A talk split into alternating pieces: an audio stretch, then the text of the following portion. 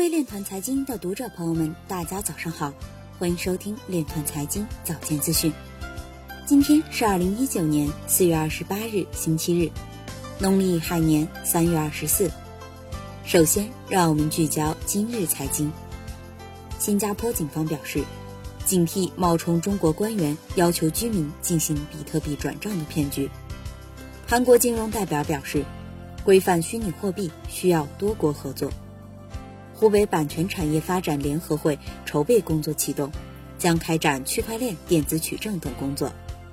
人民数据与昆腾畅联将以区块链等技术为支撑，在多方面开展深度合作。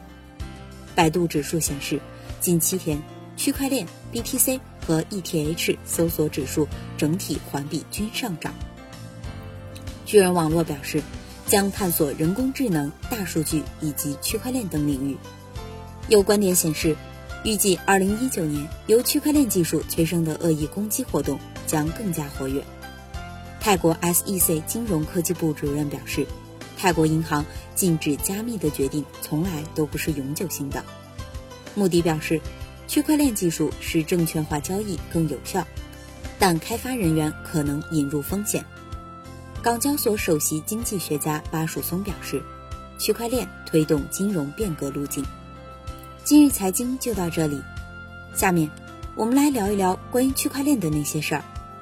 据嘉兴在线新闻网报道，四月二十六日，市政协举行理论学习中心组学习会，专题学习区块链相关知识。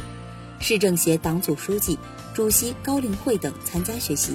与会人员表示，区块链技术是现今最前沿的技术之一。